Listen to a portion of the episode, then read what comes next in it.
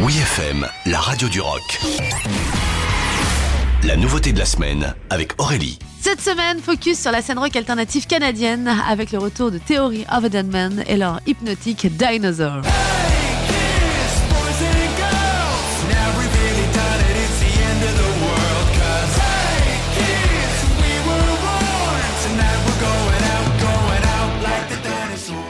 Autant dire que les petits protégés de Chad Kruger de Nickelback en ont fait du chemin. Originaire de Delta en Colombie-Britannique, l'aventure de Theory of a Dead Man débute en 2001.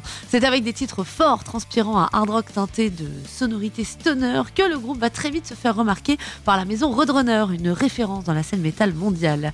Il faudra attendre 2008 et la sortie de leur troisième album Scars and Souvenirs pour les voir débarquer dans la playlist WeFM avec leur tube Bad Girlfriend.